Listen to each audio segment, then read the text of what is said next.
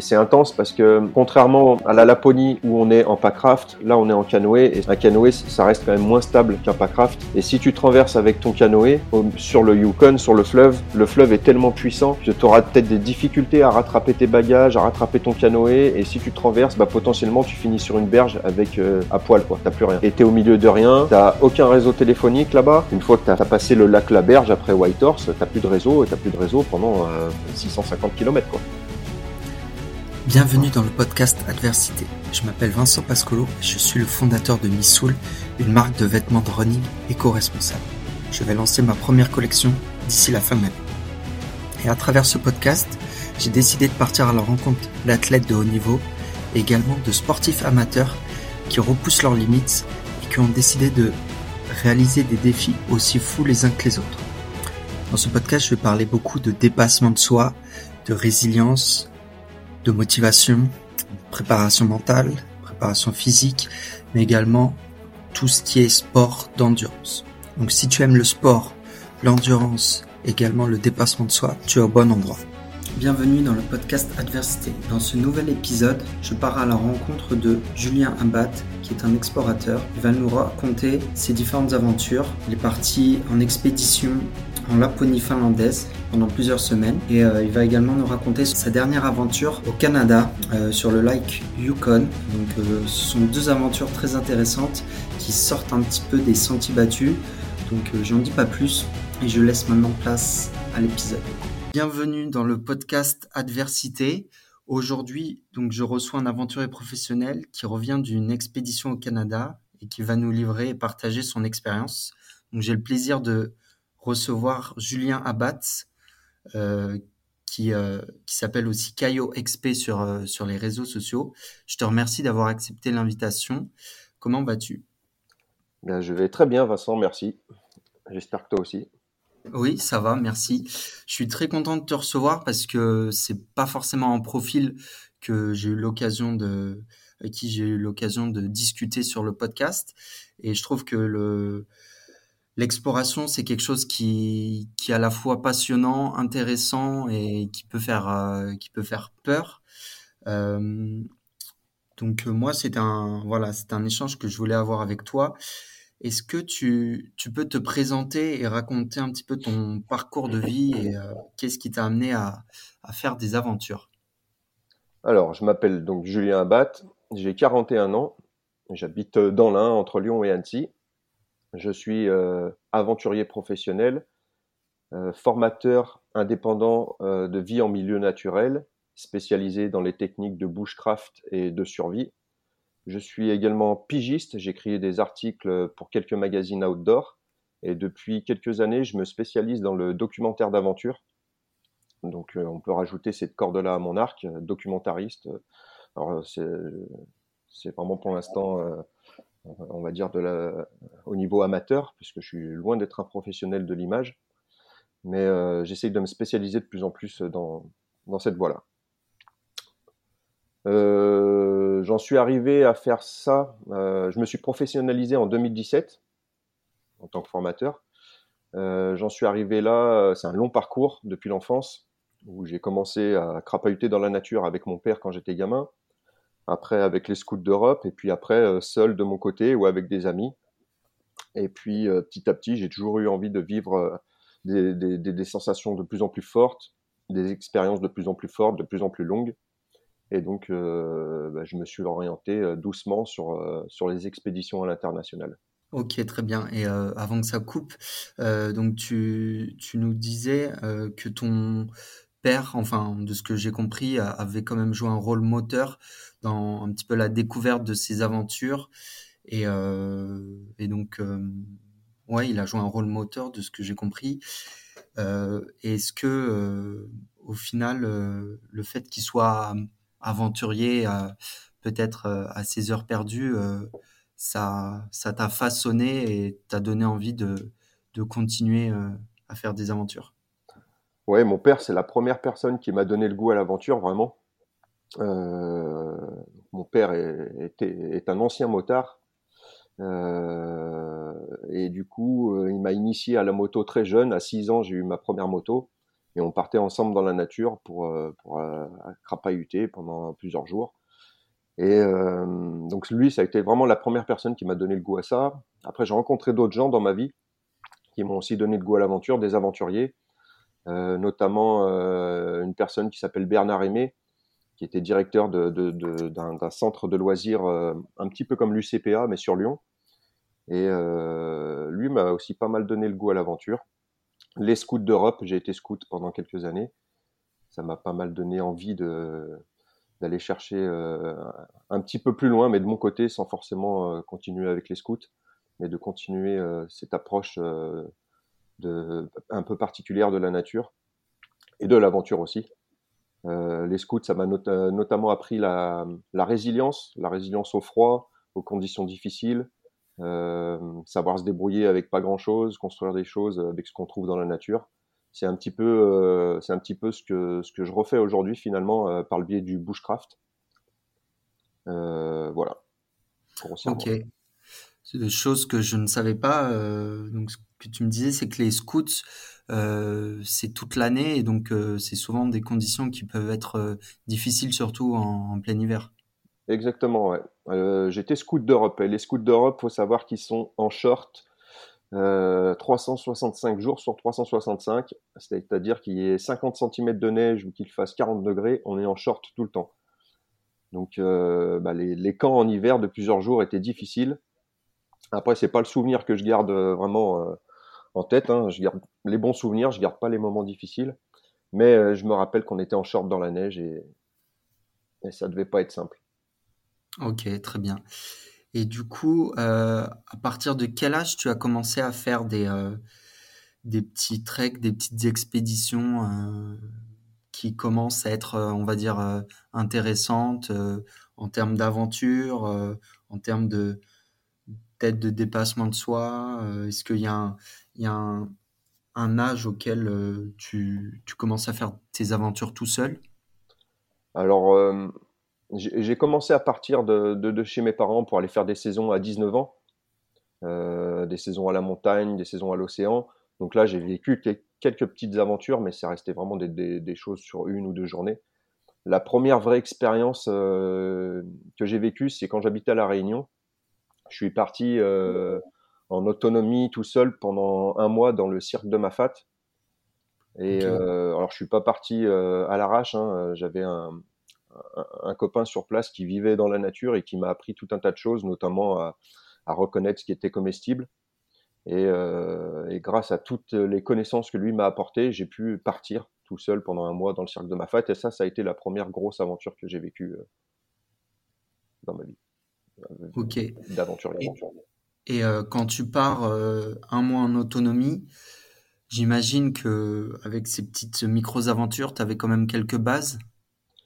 J'avais pas forcément, euh, enfin j'avais quelques bases sur, euh, encore une fois, sur la résilience, euh, sur l'envie d'aller chercher des choses un peu plus loin que ce que je pouvais vivre au quotidien, mais en termes de survie ou de ou bushcraft, j'avais pas vraiment de, de, connaissances en fait, si tu veux. Je suis, les, les, connaissances que j'avais en partant là-bas, c'était les connaissances que m'avait appris mon pote qui s'appelait Danny, qui s'appelle Danny, et euh, qui m'a appris à pêcher, qui m'a appris à reconnaître les plantes, euh, qui m'a appris à savoir euh, de quoi fallait faire attention, en tout cas dans ce biotope là-bas à La Réunion. voilà. C'est lui qui m'a apporté toutes les connaissances nécessaires pour que je puisse me permettre d'aller m'isoler un mois là-bas. Ok, très bien. Et si on fait une avance rapide entre ton expédition en Laponie et ce mois en autonomie à l'île de la Réunion. Est-ce que tu as eu d'autres euh, aventures qui ont été euh, encore peut-être plus marquantes, plus formatrices? Plus marquantes, pas forcément. formatrices, peut-être un petit peu, notamment des treks dans l'Atlas au Maroc. mais entre, entre vraiment entre la Réunion et la Laponie, il n'y a pas eu de grosses aventures la, grosse aventure, c'était euh, après la Réunion, c'était la Laponie. Quoi. Entre temps, ça restait des petites choses de, deux, trois jours jusqu'à une semaine en France, euh, dans le Vercors, euh, dans les Alpes, ou alors dans l'Atlas marocain. Ok. Et du coup, c'est un petit peu la thématique de, de cet épisode, la Laponie, entre autres. Est-ce que parce que voilà, l'île de la, enfin, ton aventure dans l'île de la Réunion, euh, t'es parti quand même, euh, enfin, à la fin de ton aventure, tu avais quand même euh, des bases assez conséquentes. Est-ce que tu t'es formé davantage avant de partir en Laponie euh, Comment ça s'est passé? Oui, quand je suis parti en Laponie, ça faisait déjà quelques années que j'étais formateur de vie en milieu naturel. ça fait une grosse dizaine d'années que je me suis réorienté un petit peu sur, euh, sur, sur, toutes ces choses-là, l'aventure, la nature, parce que j'ai mis, j'avais mis ça un peu de côté euh, euh, pendant quelques années, pendant une dizaine d'années, avec mon ancien boulot, je pouvais pas tout faire en même temps. Donc je m'étais vraiment concentré sur mon boulot et j'avais mis tout ça de côté. Puis quand ça s'est arrêté, je suis revenu à ça, tout doucement. Et, avant de partir en Laponie, oui, j'avais fait des formations, je m'étais moi-même formé tout seul sur le terrain euh, à de multiples et multiples et multiples reprises, euh, seul avec des amis pendant pendant plusieurs jours. voilà. Je suis pas parti sans connaissance. Pas, sur ce, pas, sur ce, type d'aventure-là, non. Et euh, puisque tu vois, j'essaye de faire un parallèle avec euh, une compétition sportive, un ultra trail, un marathon, etc. Donc, euh, pour préparer un marathon, euh, on va pas courir un marathon, mais euh, ce qui est intéressant, c'est de voir un petit peu le parcours, de repérer, commencer, que ce soit en ultra trail, savoir s'il y a du dénivelé, à quel moment, etc. et du coup, pour pour partir en Laponie, est-ce que, par exemple, ça a du sens de, de faire du repérage directement sur place, ou est-ce que on se dit, ben non, on, se prépare euh, en France ou à proximité euh, avant de partir euh, en Laponie. Comment, comment on se prépare, comment on envisage les choses? Alors, étant donné que c'était ma première expédition en Laponie, je ne savais pas trop à quoi m'attendre. Je me suis beaucoup préparé. j'ai fait pas mal de recherches. Ça a été un peu plus d'un an et demi de préparation avant de partir. Il y a eu des personnes qui m'ont aidé, qui connaissaient le coin, qui m'ont aidé à préparer cette aventure-là. Mais moi, j'avais besoin, euh, quand je pars euh, sur une aventure, j'ai besoin d'avoir un maximum d'infos et pour pouvoir me préparer au maximum pour euh, éviter de me retrouver face à des problèmes. Ou alors, si je me retrouve face à des problèmes, je sais plus ou moins les, les gérer. Donc, je pars jamais à l'arrache quand je fais une expédition. Les, les, conditions, alors je suis pas parti en hiver en Laponie, je suis parti en septembre. Là-bas, c'est l'automne. La température moyenne, elle est de 5 degrés. Donc il n'y a pas de neige, il n'y a pas de glace encore. Et c'est des expéditions qui se font en canoë. Bah, pour le coup, en Laponie, c'est en packraft. C'est des embarcations gonflables entre, c'est à mi-chemin entre un kayak et un rafting, si tu veux. Donc on est sur l'eau quand même toute la journée. Les conditions météo sont pas simples. Euh, on est en autonomie complète pendant plusieurs semaines. Euh, il y a potentiellement des animaux qui peuvent être dangereux. Euh, en Laponie, ça va particulièrement être les élans. Euh, même s'il y a des ours, il n'y a pas trop de risques avec l'ours. C'est plutôt les élans qui sont très territoriaux, donc il faut faire attention avec ça. Donc en tout cas, il y avait tout un tas de facteurs qui faisaient que, voilà, par sécurité, étant donné que j'ai une famille, j'ai un enfant, j'ai une femme, j'ai envie de rentrer entier, euh, donc je, prépare un maximum mon expédition pour éviter un maximum les problèmes. Je, comprends tout à fait. Pourquoi, euh, pourquoi tu as décidé de partir euh, à l'automne? Est-ce que euh, l'été, ça aurait pas été plus, plus intéressant ou parce que le, fait que les températures soient assez basses, c'est aussi un moyen de, de se dépasser et d'être dans le dur? Exactement. D'abord, comme tu viens de le dire, le dépassement. Si je pars en été, effectivement, les conditions vont être meilleures, les températures plus hautes. On va être aussi beaucoup plus embêté par euh, tous les insectes volants, les moustiques, les temps, tout ça. Donc euh, en automne, on, est beaucoup moins embêté par tous ces insectes-là. Et puis surtout, les conditions sont un petit peu plus rudes et donc on vit l'aventure complètement différemment que si les conditions étaient meilleures. En tout cas, pour ma part. Donc euh, c'est pour ça que j'ai choisi de partir à ce moment-là. Euh, J'aurais pu aussi partir en hiver, et être dans le dur, avec des températures de moins 30. Mais ça, ne, ça aurait nécessité de me déplacer, de faire une itinérance à pied ou en ski ou en raquette.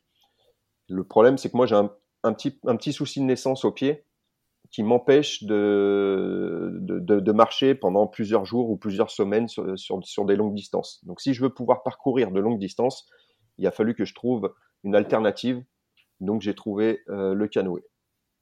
C'est pour ça que je fais mes expéditions sur l'eau. Et si je l'ai fait en hiver, le lac il est gelé et je peux pas faire mon expédition. Et euh, l'automne, j'imagine que ben c'est plus comme l'été, donc les jours sont peut-être un peu plus courts. Euh, je sais pas de combien d'heures par jour tu as. Est-ce que c'est euh, est-ce qu'il y a un gros une grosse différence par rapport à l'été? Euh, Par rapport à l'été, il y a une petite différence, mais après on, on est quand même sur des journées qui commencent à le jour se lève à 7h, 7h30 et se couche à 18h, 18h30, 19h. Donc on a des journées plutôt plutôt correctes avec un, un, un, ensoleillement euh, sur une bonne partie de la journée. Euh, voilà. Rien à voir avec le Canada qu'on vient de faire. Le Canada, il, au mois de juin, juillet, quand on y était là, il fait jamais nuit. C'est un petit peu troublant. Ouais, ouais, j'imagine. Euh, du coup, tu, tu, me parlais que tu avais mis euh, un an et demi euh, de préparation. Donc c'est vrai que quand c'est une première expédition, enfin une première vraie expédition, c'est toujours un peu compliqué parce qu'on ne sait jamais sur quoi on va tomber. Il y a toujours cette, ce côté un petit peu inattendu. Donc c'est toujours, je pense que c'est toujours bien de d'être très préparé. mais au-delà de ça, est-ce que le fait qu'il y a eu le, je sais pas si le Covid ou quoi ça t'a retardé dans ta, dans ta préparation? Euh, Je ne sais pas si c'est pour ça que ça a pris euh, autant de temps ou si c'est toi qui as voulu bien faire les choses? Non, le Covid m'a pas retardé du tout. Euh, c'est moi qui ai voulu bien faire les choses. Je préfère faire des grosses préparations avant de partir pour, comme je te disais, pas me confronter à des choses auxquelles j'étais pas prêt. Donc euh, un an et demi de préparation pour la Laponie, c'était c'était bien. Euh, je me suis pas précipité, j'avais le temps de préparer mon expédition correctement, mais euh, entre prévoir l'itinéraire qu'il a fallu adapter une fois qu'on était sur place parce qu'on s'est confronté à la réalité du terrain, gérer l'autonomie euh, alimentaire, toute la partie logistique, parce qu'on est obligé de partir avec nos embarcations, on peut rien acheter ou louer sur place. Donc euh, voilà, ça demande quand même pas mal de préparation. Euh, et un an et demi, c'était euh, c'était c'était bien. J'aurais pu faire moins, mais ça aurait été aussi beaucoup plus de travail au quotidien. Ok. Et du coup, moi, j'ai vu que tu n'étais pas parti tout seul. Est-ce que ceux qui sont partis avec toi se sont préparés pareil en même temps Comment ça se passe? Alors, ceux qui sont partis avec moi se sont greffés petit à petit sur le projet, euh, notamment mon ami Gaëtan, qui n'est pas un aventurier à, la base, qui a pas mal crapahuté quand même avec moi euh, dans la nature euh, pour faire du bushcraft, pour faire des treks, ce genre de choses. Euh, lui, au niveau de la préparation, euh, bah, je pense que c'est préparation zéro avant de partir. Il, s'est fié à moi. Et puis, je suis parti avec un, un vidéaste qui lui, oui, a fait peut-être une petite préparation euh, physique avant de partir, et puis euh, a, déjà l'habitude un petit peu de barouder à gauche à droite. Donc était, il était déjà un petit peu aguerri sur sur sur des expériences à l'étranger, pas forcément sur une expédition, il n'en avait jamais fait, mais en tout cas, il avait déjà un petit peu la fibre. On va dire que c'est moi qui ai fait, qui ai, qui ai préparé tout le projet de A à Z euh, on m'a apporté un petit peu d'aide. Euh, enfin, ces deux personnes-là m'ont apporté un petit peu d'aide pendant tout le processus de préparation, mais euh, ils n'ont pas fait des prépas comme moi. Ok, donc on va dire que faut qu'il y ait un, leader du groupe et puis les personnes qui suivent soient un, minimum débrouillard. voilà, c'est ça. Pour que ce soit pas problématique durant l'aventure. Exactement. J'étais le chef d'expédition et puis bah, il y a tout un tas de choses qu'il n'y a que moi qui pouvais gérer en tout cas sur la préparation. Et après, une fois sur place, eh ben, on est livré à nous-mêmes et puis il faut qu'on assure tous et qu'on soit tous autonomes et qu'on compte pas les uns sur les autres pour réaliser certaines, tâches du quotidien. Qu'on soit vraiment autonome. C'est important. Ok, très bien. Et euh, moi, je voulais savoir comment en fait euh, l'itinéraire a été construit. Est-ce que euh, tu as cherché des conseils auprès de certaines personnes qui étaient déjà parties en Laponie pour suivre peut-être le même itinéraire, pour que ce soit quelque chose de peut-être plus simple? À, gérer, à aborder pour une première expédition Comment ça s'est comment ça s'est passé en fait? Alors les, les, personnes que j'avais en contact qui connaissaient le coin euh, m'ont pas forcément aidé à faire l'itinéraire, m'ont donné des endroits qui étaient peut-être sympas à aller visiter ou à passer par là. Euh, faut savoir que le lac Inari sur le, lequel on fait l'expédition, c'est un lac qui fait 90 km de long sur 60 de large à peu près. Euh, et sur ce lac, il y a 3318 îles. Donc la, grosse problématique quand on est en expédition sur l'eau, sur le lac Inari, c'est d'arriver à s'orienter correctement sans utiliser de GPS. L'idée, c'est qu'on n'utilise pas de GPS et qu'on fasse tout à la carte et la boussole. Le problème, c'est que quand tu es sur l'eau, sur ton canoë, au niveau de l'eau, tout ce que tu vois devant toi, c'est que des îles, mais tu les distingues quand tu t'en rapproches. De loin, tu as l'impression que c'est la côte, en fait. Tu vois, tu, tu vois pas qu'il y a plein d'îles. Donc, c'est difficile de s'orienter. faut toujours avoir la carte devant soi euh, pour, pour, euh, pour savoir vraiment où tu te trouves à chaque fois. Donc, euh, on avait prévu un itinéraire. Nous, nous, on avait prévu de faire le, presque le tour complet du lac. Euh, c'est ce qu'on avait en tout cas imaginé. Mais une fois sur le terrain, on, on s'est confronté à la réalité du lac Inari, qui peut être euh, très capricieux. Et c'est le cas, il a été très capricieux. C'est-à-dire? Alors, c'est-à-dire euh, beaucoup exposé au vent, beaucoup le vent de face qui te, si tu rames pas, bah tu recules. Euh, donc euh, ça, ça, ça, t'oblige à forcer constamment sur la pagaie pour pouvoir avancer. la houle, beaucoup de houle. J'ai été impressionné de voir autant de houle sur un lac. Donc entre la houle, la pluie, les tempêtes, le vent de face, euh, les conditions peuvent être bien compliquées. Donc, on pensait, on avait imaginé pouvoir faire euh, une vingtaine de kilomètres par jour, 20 à, 20 à 30 peut-être, et on s'est retrouvé à faire 10 à 15 kilomètres par jour finalement.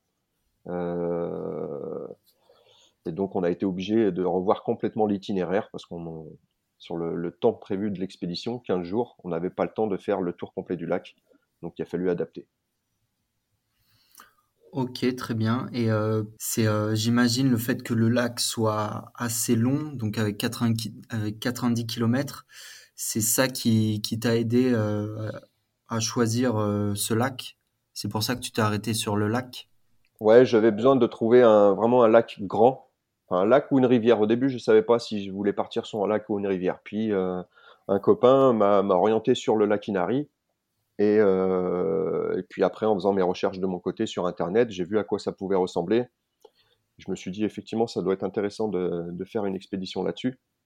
Euh, la taille du lac, effectivement, elle est, elle est, plutôt imposante. Ça fait deux fois la taille du lac Léman à peu près. Donc, on a de quoi vivre une aventure sympa pendant plusieurs semaines. Nous, on l'a fait sur 17 jours la première fois, mais on aurait pu le faire euh, pendant deux mois sans problème. Le lac est assez grand pour ça. Ok. Et du coup, euh, pourquoi ne pas, pourquoi ne pas avoir fait euh, une aventure euh, plus longue? Alors, tout simplement parce que j'ai une famille et que que j'ai pas envie de laisser ma femme et mon fils pendant trop longtemps. voilà, c'est la raison principale. D'accord, je comprends. Et du coup, moi, ce que je voulais savoir, c'est, j'ai l'impression que voilà, toi, ce que tu aimes bien, ce que tu recherches, c'est des zones, euh, c'est des endroits euh, qui sont peu empruntés. Euh, pour toi, c'est ça la, vision de l'expédition, pas forcément à faire des, des, expéditions où ont l'habitude d'aller les explorateurs. par exemple, tu avais discuté avec des gens, au final, tu n'avais pas du tout pris le même itinéraire? Ouais, moi, ma, vision de l'expédition, ce que je recherche, moi en tout cas, c'est d'aller dans des régions sauvages euh, et puis d'explorer. C'est ça, c'est ça mon objectif à moi, c'est l'exploration. Je cherche pas du tout à réaliser une performance sportive. Euh, c'est pas ça qui m'intéresse. Euh, c'est vraiment l'isolement, loin de la civilisation, euh, de, me sentir perdu au milieu des immensités sauvages. C'est ce que je veux. Donc euh, après, au niveau du choix de l'itinéraire, j'ai fait en fonction. J'aime bien faire les choses comme je l'entends moi. Donc euh, on m'avait pas donné de toute façon d'itinéraire à, réaliser. Hein. On m'avait dit il y a cette île-là qui est sympa à voir, cette île-là qui est sympa à voir, tel endroit. Donc j'ai essayé de passer par ces endroits-là pendant pendant l'expédition, mais je me suis pas limité à, aux conseils qu'on m'a donnés. J'ai vraiment fait selon mes envies et mon instinct aussi. Ok. Voilà. Très bien. Et puis, comme je te le disais juste avant, on a vraiment adapté, une fois qu'on était sur place, l'itinéraire en fonction de la réalité du terrain. Et donc, il y, a, des choses qu'on n'a pas pu faire, mais il y a aussi pas mal de choses qu'on a pu faire et qui étaient, qui étaient géniales. Et euh, moi, ce que je voulais savoir, en tout cas, moi, dans le, le, film, euh, j'ai vu qu'il y avait pas mal de cabanes. Donc, euh, les cabanes, je pense que ça peut être très intéressant euh, parce que ça permet d'avoir des, points de passage et de se repérer, etc. Mais si, je sais pas, peut-être toutes les cabanes ne sont pas indiquées, tu m'as dit que tu t'étais pas mal adapté quand tu passes de, de 20 km à 10 km. Peut-être que tu, te retrouves dans des endroits en fin de journée où au final, ben, t'as pas trop d'endroits pour euh, poser euh, ton canoë Comment ça se passe? Alors pour les cabanes, euh, les cabanes, ça a été un vrai plus d'un côté et un vrai moins de l'autre. C'est-à-dire que le vrai plus, c'était les journées sous la pluie. Eh ben, on était bien content le soir de trouver une cabane pour pouvoir dormir dedans, allumer le poêle et être au chaud. C'était agréable. Et le moins, c'est bah, du coup, ça cassait un petit peu, je trouve, l'immersion. Euh, tu es, au milieu de rien et puis tu tombes sur une construction humaine. Ça casse un petit peu l'immersion. Bon, après, on va pas s'en plaindre. On était quand même bien content de les trouver, ces cabanes-là. Euh, et l'itinéraire, euh, quand on a été obligé de l'adapter sur le terrain, on a fait aussi en fonction des cabanes. On a essayé de faire euh, une nuit sur trois en cabane, ce qui nous permettait de pouvoir euh, se reposer un petit peu, laver nos affaires, faire à manger tranquillement, euh, se reposer vraiment correctement. Parce que quand tu fais des journées de 10, 12 heures de navigation, euh, bah, bah, tu es fatigué au bout de plusieurs jours, hein, ça commence à, taper sur le physique. Donc avoir des points comme ça, c'était quand même intéressant. Et mais à la fin de l'expédition, j'ai été, j'étais pas complètement rassasié de ma soif d'aventure. Et c'est pour ça que j'ai décidé après de partir euh, au Yukon au Canada pour chercher vraiment euh, un vrai côté sauvage cette fois sans retrouver toutes ces cabanes, euh, avoir moins de monde. Parce qu'on a croisé quelques personnes sur le lac Inari, des pêcheurs, des gens qui sont en bateau, avec des bateaux à moteur qui pêchent. Alors on les a vus, euh, la plupart on les a vus de loin, mais ça encore une fois ça casse aussi un petit peu l'immersion. Et au milieu de rien, puis tu, tu, vois des, bateaux passer, c'est c'est pas ce que je recherche moi. Ok, ouais, non, je, je comprends. Euh, ok, très bien. Et euh, moi, je voulais après euh, comprendre un petit peu. Donc, une fois que tu arrives sur place, c'est vrai que c'était pas forcément quelque chose que moi je m'imaginais, puisque j'ai jamais fait d'expédition. donc, pour moi, une fois que tu arrives sur place, hop, tu démarres. Et en fait, je me suis rendu compte en, regardant le film que bah, il y avait pas mal de choses à prendre en compte une fois qu'on est sur place avant de démarrer l'expédition. Ouais. Euh, bah, vu qu'on est en autonomie complète, on, est parti avec des repas lyophilisés. Mais les repas lyophilisés, euh, c'est quand même pas foufou. Donc on avait des repas lyophilisés plutôt par sécurité, au cas où on n'arrive pas à pêcher, au cas où un jour on soit trop fatigué, qu'on ait un petit peu la flemme de faire à manger, on avait juste à faire chauffer de l'eau pour manger le lyophilisé. Voilà, c'était une petite sécurité. quand on est arrivé à Ivalo, la ville de départ, nous on a, on est allé faire des courses dans, un supermarché. On allé acheter des permis de pêche pour pouvoir pêcher légalement et essayer de ramener de la protéine pour l'expédition. il nous a fallu à peu près on ne s'est pas précipité non plus, hein, mais il nous a fallu deux jours à Ivalo avant de, préparation avant de décoller pour l'expédition. Quand on est arrivé à Ivalo, même si on avait fait les vérifications de nos embarcations en France avant de partir, quand on est arrivé à Ivalo, on a refait une vérif avant, avant le jour J, avant de décoller. On a gonflé nos packraft pour voir si tout allait bien. On a après repacté tout, tout notre matos pour que bah, pour que ça puisse euh, rentrer correctement sur les embarcations. On avait deux packraft pour trois personnes, donc il fallait euh, gérer un petit peu euh, les volumes et le poids, répartir correctement les charges sur les packraft. Voilà, ça nécessite un petit peu de prépa.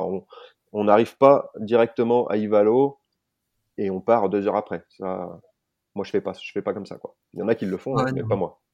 Je, je comprends. Euh, c'est juste que c'est vrai que c'est quelque chose que j'avais pas forcément euh, anticipé, euh, mais ouais. Et du coup, les packraft, euh, moi, de ce que je comprends, enfin, de ce que j'ai pu voir, c'est c'est ça peut peut-être ralentir, mais on peut quand même embarquer pas mal de pas mal de choses entre le matériel qui va servir pour faire à manger, etc., la nourriture, et puis tout ce qui est habit pour pour se pour se couvrir, etc., et puis pour se changer, c'est quand même un, sacré matos quand même.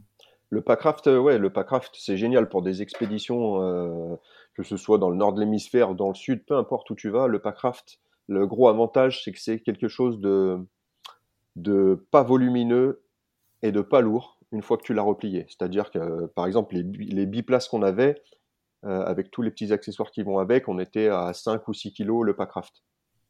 Donc c'est quelque chose que tu peux mettre facilement dans ton sac à dos ou dans ton sac dans les soutes pour partir en avion. Et puis, euh, et puis c'est, c'est quelque chose qui peut pas, c'est une embarcation qui ne peut pas couler, même si elle est pleine d'eau. Même si l'intérieur se remplit d'eau, il peut pas couler. Ok. Donc c'est plutôt euh, un avantage quand, quand tu euh, es dans des endroits très reculés comme où on était.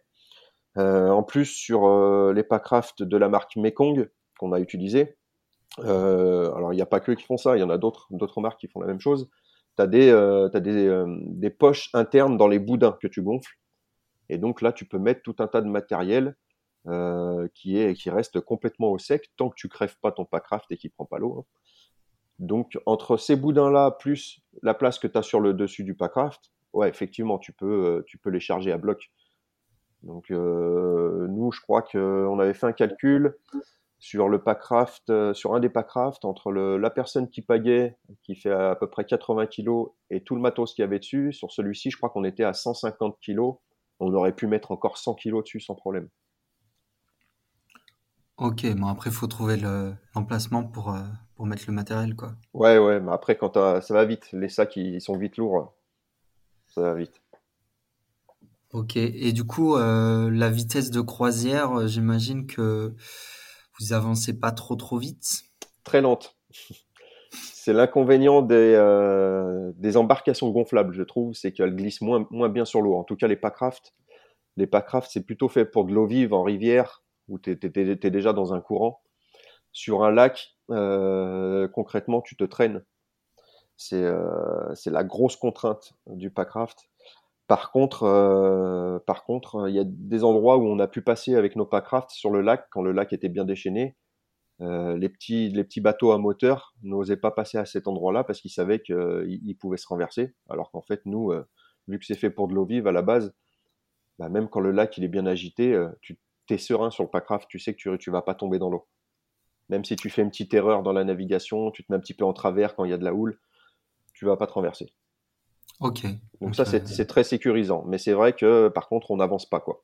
La, vitesse de croisière, si je te dis pas de bêtises, euh, je crois que c'était 3 ou 4 km heure. Effectivement. Et euh, c'est quoi l'alternative au Packraft L'alternative? Ouais, s'il y en a une. Euh, je dirais que le Packraft, c'est l'alternative à, d'autres choses plutôt. Ok. par exemple, ce qu'on vient de faire en, au Canada, on était en canoë, un vrai canoë, coque rigide, canoë canadien.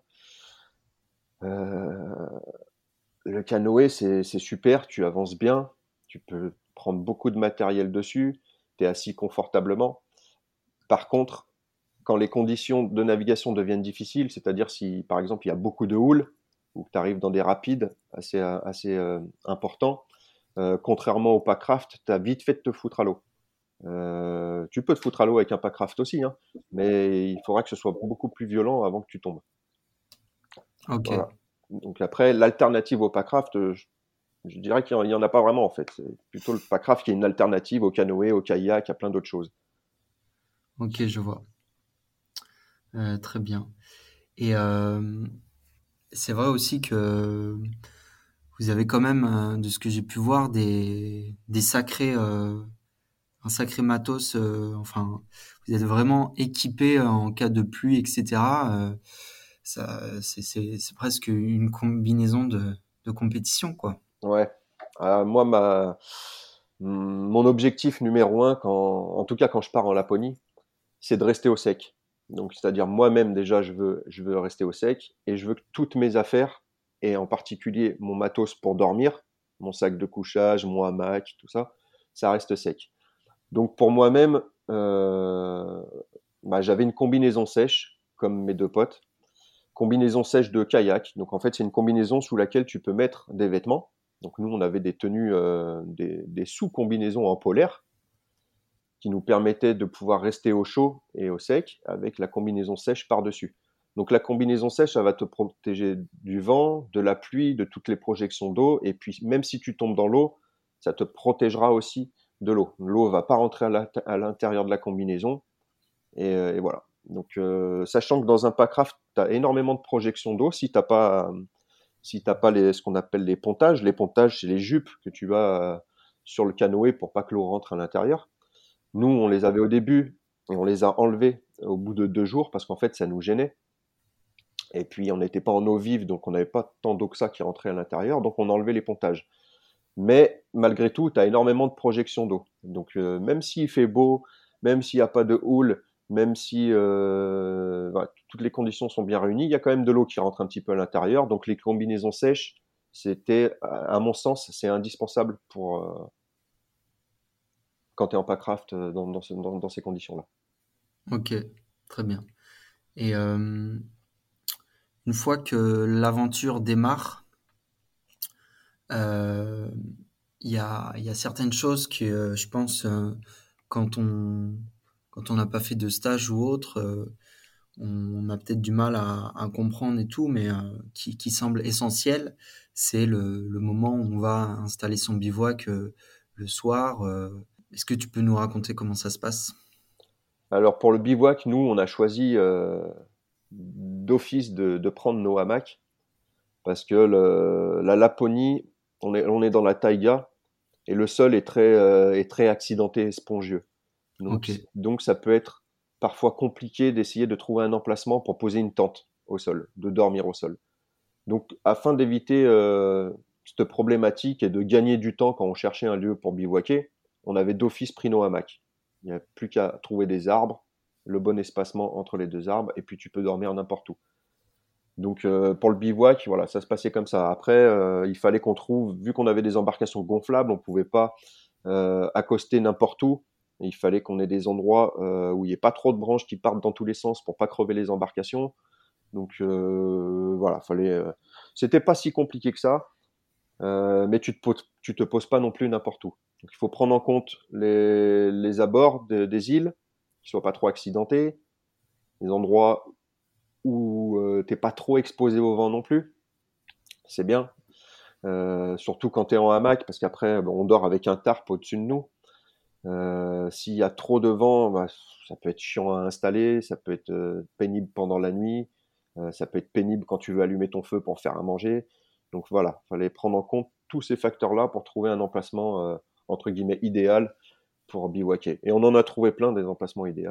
Comme tu as pu le voir dans la vidéo, il y a pas mal de, spots où on, est bien. quoi. Et du coup, vous avez jamais dormi en tente? Non, on n'avait pas de tente. que en hamac. Ok. Ouais. Il y a la, la, la, la première, euh, la première nuit, on a dormi sous, euh, tous les trois sous un tarp au sol. On était encore sur la rivière Ivaloyoki qui amène sur le lac. Et puis euh, sur la rivière, par contre, c'est difficile de trouver des emplacements pour bivouaquer. Donc on a trouvé un- une petite île euh, et puis on a bivouaqué sur cette île-là. Il y avait un endroit plat. On s'est dit allez, on va pas se prendre la tête ce soir, on va dormir tous les trois sous un tarp par terre. Et c'est ce qu'on a fait. Mais c'est la seule fois de l'expédition où on a dormi au sol. Tout le reste du temps, c'était soit dans les hamacs, soit dans les cabanes. Ok, très bien. Et euh, moi, je voulais euh, revenir avec toi sur le, repas. Donc, tu en as un petit peu parlé. Donc, vous aviez prévu de la nourriture lyophilisée. Euh, il y a la partie pêche qui, euh, qui était intéressante pour la partie euh, protéines. Mais est-ce qu'on peut, cas, on va dire, pire scénario possible, entre guillemets, si, si c'est compliqué de pêcher, etc., est-ce qu'on peut tenir, enfin, vous aviez prévu de quoi tenir toute la durée du, de l'expédition avec de la nourriture lyophilisée? Non, pas du tout. Euh, et puis la pêche était très compliquée d'ailleurs. Non, on avait prévu, euh, si je te dis pas de bêtises, euh, peut-être 10 repas par personne pour toute l'expédition. Donc ça faisait même pas un, repas par jour. on a eu énormément de problèmes pour la pêche. Il se trouve qu'à cette, période de l'année, il commence à faire froid, donc les poissons sont moins actifs et vont un petit peu plus, un petit peu plus au fond de l'eau. Donc, euh, on pensait, nous, avant de partir, pêcher abondamment et se nourrir tous les jours de, de plusieurs poissons, euh, ce qui n'a pas du tout été le cas. Alors, on a eu de la chance, dès le premier jour, on a pêché un brochet de 90 cm. On s'est dit, Ah ça va être génial, on va super bien manger. Puis en fait, euh, ben, on, on pêchait qu'un poisson tous les trois jours et qui rétrécissait de plus en plus, qui était de plus en plus petit, pour au final faire des, des poissons de 25 cm un poisson de 25 cm tous les trois jours pour trois, pers- trois personnes qui pagaient toute la journée, ça fait pas beaucoup. Donc, euh, donc on a tous perdu pas mal de poids. Et les repas lyophilisés, comme je te disais, c'était une petite sécurité, mais on n'en avait pas, on avait pas pour toute l'expédition. Et... Donc on a perdu en moyenne 6 à 7 kilos chacun pendant l'expé. Ok. C'était euh, c'était quoi? C'était euh, un, une volonté de pas avoir la nourriture pendant tout le séjour, en tout cas nourriture lyophilisée, euh, ou c'était parce que vous pensiez euh, vraiment que vous alliez euh, trouver du, poisson?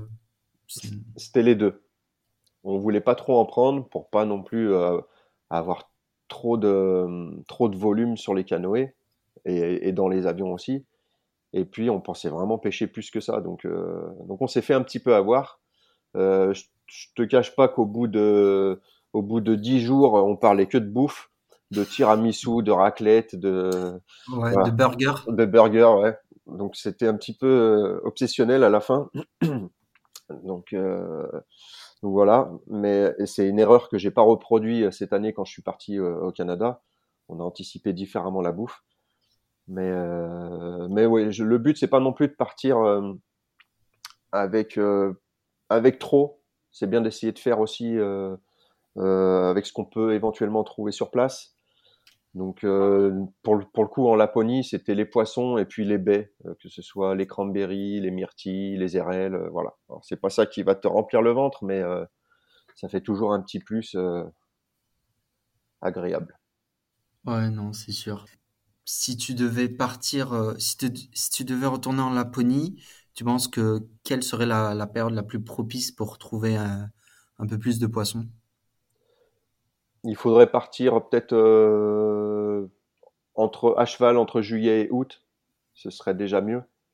Euh, par contre, euh, comme je le disais avant, on serait beaucoup plus embêté par tous les insectes. Et Oui. puis euh, peut-être qu'il y aurait aussi peut-être un petit peu plus de monde sur le lac. Euh, voilà. En tout cas, c'est pas c'est pas quelque chose que je souhaite faire. Je trouve que septembre c'est bien. Euh, après, il, il fait aussi un petit peu plus chaud forcément en juillet et août, et c'est pas ce que je recherche. Donc si j'y retourne, et j'y suis retourné l'année d'après, hein, en 2022, j'ai amené un groupe avec moi. On y est retourné en septembre. ok, très bien. Euh, ça marche. Et euh, sur, euh, sur cette expédition-là, quelles ont été les, les plus grandes difficultés que tu as pu rencontrer? Les, les plus grosses difficultés, ça a été les journées avec le vent de face. Les journées, le vent de face, la houle, la pluie, où tu en prends plein la gueule pendant des heures. Euh, les bras, tu as les bras cuits. Euh, voilà, ça a été ça les, grosses difficultés de cette expédition. Il n'y a pas eu vraiment euh, d'autres choses à signaler. Quoi. Disons que quand tu, tu sais que tu as 15 km à faire pour rejoindre une prochaine île pour poser ton bivouac, et qu'il pleut fort, que tu as le vent de face, que tu as, une houle avec des vagues de 1 mètre, tu sais que la journée elle va, être, elle va être un petit peu hardcore. Et ça a été le cas sur quelques journées comme ça. Ou, euh, comme je le disais aussi avant, hein, t'arrêtes de, t'arrêtes de pagayer, euh, tout de suite tu recules de 10 mètres en, en 2 secondes. Donc euh, si tu t'arrêtes de pagayer, euh, c'est pas le bon plan. Donc tu t'arrêtes jamais. Ou alors si tu t'arrêtes, c'est que tu vas sur une petite île faire une pause. Là, tu peux te permettre de t'arrêter. Contrairement euh, quand on était au Canada, on est sur un fleuve qui est très puissant. Tu t'arrêtes de pagayer, tu avances quand même. Ok, ouais. Voilà. Et euh, est-ce qu'il y a des, euh, enfin, quand on part, il y a toujours des imprévus? Tu nous l'as raconté avec l'adaptation, l'itinéraire, etc. le fait de pas trouver assez de poissons. Est-ce que euh, crever son canoë, c'est peut-être la, pire chose qui puisse vous arriver. Est-ce que vous aviez anticipé ça avec euh, un canoë supplémentaire, par exemple Alors, effectivement, quand on part en packraft, c'est un petit peu ma hantise, c'est de, crever un packraft. Il y a la marque Mekong qui m'avait proposé de me donner un, un, packraft en plus, un packraft une place par sécurité. Euh, finalement, je l'ai pas pris. Euh, mais on avait malgré tout des kits de réparation au cas où. Après, il faut savoir que les packraft, c'est quand même quelque chose qui est bien fait, même si tu as des, euh, des, micro-fuites sur le packraft, ça ne t'empêche pas de pouvoir continuer à naviguer pendant plusieurs heures. faut le regonfler peut-être toutes les, euh, les 4-5 heures, tu vois, mais tu peux quand même euh, naviguer. C'est pas... Après, si tu fais un trou gros comme le doigt, effectivement, là, tu as un réel problème. Mais pour ça, on avait des kits de réparation. Mais malgré tout, on, on faisait hyper attention à pas crever les packraft. Surtout que c'était ma première expédition avec ce type d'embarcation. Je savais pas trop comment ça allait réagir à, sur pas mal de choses. Donc, euh, on était très vigilants. Ok. Tous les matins, fallait euh, regonfler le packraft. Comment ça se passait? Ouais. Le packraft où on rangeait, euh, où on avait la, les, les, poches intérieures dans les boudins, de toute façon, si tu veux récupérer ton matériel, tu es obligé de le dégonfler. Donc, tous les matins, il fallait regonfler automatiquement ce packraft-là et remettre un ou deux coups de gonflage dans l'autre qui peut peut-être euh, se dégonfler un petit peu s'il a une micro-fuite. Euh, voilà. Il faut que ce soit toujours gonflé à bloc pour qu'on qu'on puisse glisser le mieux possible sur l'eau et que ça puisse bien supporter tout le poids euh, de tout le matériel qu'on apporte avec nous. Ok, très bien.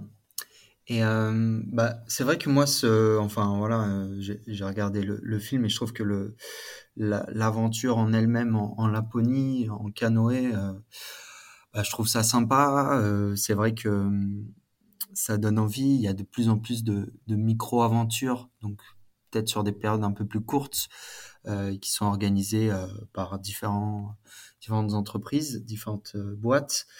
Euh, moi, ce que je voulais savoir, c'est euh, à ton avis, si on n'a jamais pêché, mais qu'on est très sportif, voilà, qu'on a déjà fait du canoë de nombreuses reprises et que c'est pas forcément quelque chose de nouveau pour nous.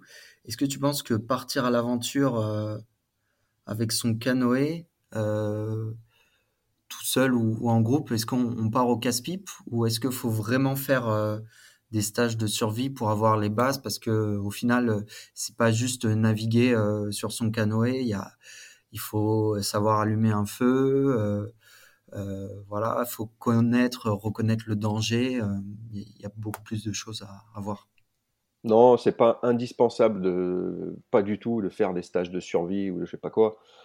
Il euh, n'y a, pas besoin de. À partir du moment où tu es débrouillard, que tu as l'habitude de crapahuter un petit peu, de barouder, il euh, n'y a pas besoin de faire ce type de stage-là. Euh, ce type de stage, c'est bien peut-être pour apprendre des choses qui, peuvent être utiles en conditions dégradées. Par exemple, puisque tu parles du feu. Allumer un feu sous une pluie diluvienne quand tout est détrempé par terre, si t'as pas quelques techniques, quelques astuces, tu vas pas y arriver, ou alors tu vas mettre des heures avant d'allumer ton feu. Euh, et puis, bah, si tu as eu l'occasion de faire un stage de survie, bah, on t'a peut-être donné des clés en main pour justement euh, mieux t'en sortir et que le processus aille plus vite et que tu puisses allumer ton feu dans n'importe quelle condition. En tout cas, quand nous, on, organise des stages de survie, c'est ce qu'on enseigne aux gens. Allumer un feu dans n'importe quelle condition. Donc ça, ça peut être utile. Le traitement de l'eau, moi je trouve que c'est super important de savoir traiter de l'eau pour la rendre potable. Il y a beaucoup de gens qui négligent euh, le traitement de l'eau euh, moi, j'ai été malade en 2017 à cause d'un mauvais traitement de l'eau et j'ai plus du tout envie d'être malade. Et je, je souhaite à personne d'être malade à cause de ça, de choper une bactérie ou un virus ou un protozoaire, peu importe. Donc le traitement de l'eau, c'est aussi important, mais sans même parler de partir à l'aventure à l'autre bout du monde ou pendant plusieurs semaines ou je sais pas quoi. Hein. Faire une petite randonnée à la montagne euh, sur une journée et puis aller récolter de l'eau dans un petit lac de montagne ou une source sans se préoccuper de ce qu'il peut y avoir au-dessus, en amont, euh, dedans et de boire l'eau directement comme ça, moi je trouve que c'est un petit peu négligé le traitement de l'eau puisque tu peux quand même tomber malade même si l'eau elle est complètement euh, complètement claire. Donc euh, c'est ça, c'est des petites astuces qu'on va apprendre aussi aux gens sur les stages de survie qui peuvent être hyper intéressantes et hyper utiles quand tu es après toi en autonomie dans un environnement très sauvage. Donc après l'exemple du lac Inari, le lac Inari c'est le seul endroit du monde où moi je bois l'eau sans la traiter. Je la prends avec ma gourde, je la ramasse directement et je la bois. C'est un lac glaciaire et je sais que tout le monde boit l'eau là-bas comme ça, dont des copains à moi. Donc je me permets de la boire comme ça, je sais que je vais pas être malade. Mais c'est le seul endroit où je le fais. Ok. Et euh, pour toi, c'est quoi la compétence la plus importante euh, pour partir dans une aventure comme ça? Est-ce que c'est euh, l'orientation, le fait de savoir se repérer avec une boussole, etc. Plus que le traitement de l'eau. La compétence la plus importante, c'est la résilience. ok. Tu peux t'orienter avec un GPS, tu peux l'eau si tu as des filtres, voilà, il y, a, tout un tas de choses pour que ce soit l'eau, le feu, n'importe quoi. Euh, le bivouac, tout ça c'est des, des, étapes secondaires à mon avis. L'étape la plus importante, la compétence la plus importante, c'est la résilience. Il faut être prêt à, encaisser tout ce que tu vas prendre dans la tronche pendant tout ce temps-là. Et, euh, c'est souvent lié aux intempéries euh, ou peut-être aux, éventuels animaux ou rencontres que tu peux faire. Mais euh, c'est la résilience. Il faut être résilient. là, quand je suis parti au Canada, j'étais avec un, ami, Samuel.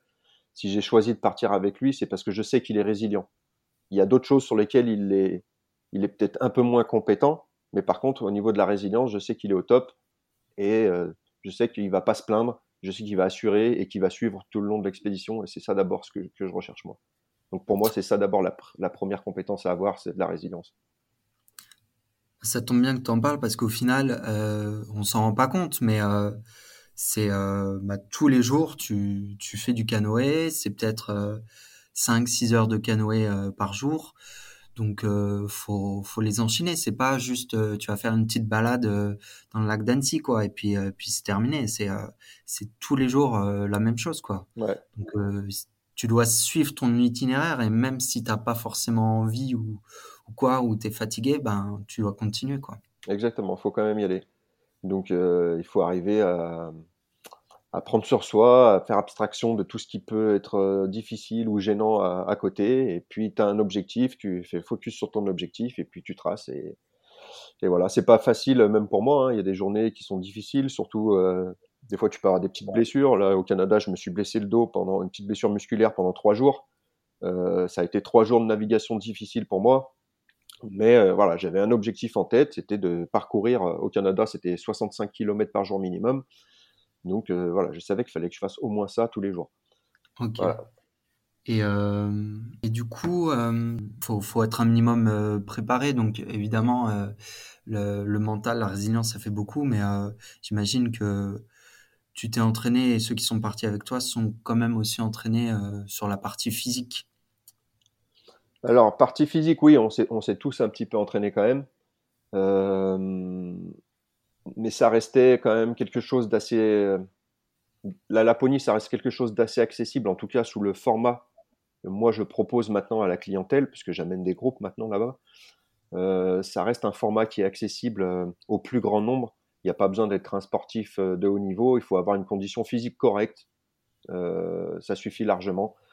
Surtout que le format sur lequel je le propose, c'est on pagait un jour sur deux, on pagait pas tous les jours, et on pagait entre 3 et 6 heures par jour quand on payait. Et puis en plus, une nuit sur deux, tu es en cabane, donc tu peux te reposer, tu es au chaud. Voilà. Donc la Laponie, ça reste sous ce format-là accessible à, presque tout le monde.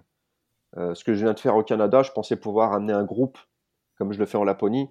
Et en fait, euh, le format que je viens de réaliser là, c'est pas du tout possible d'amener un groupe dans ces conditions. C'est trop intense, trop hardcore, trop dangereux pour amener des, euh, pour amener des gens, surtout que peut-être je ne connais pas en plus. Donc, euh, voilà. Ok, très bien.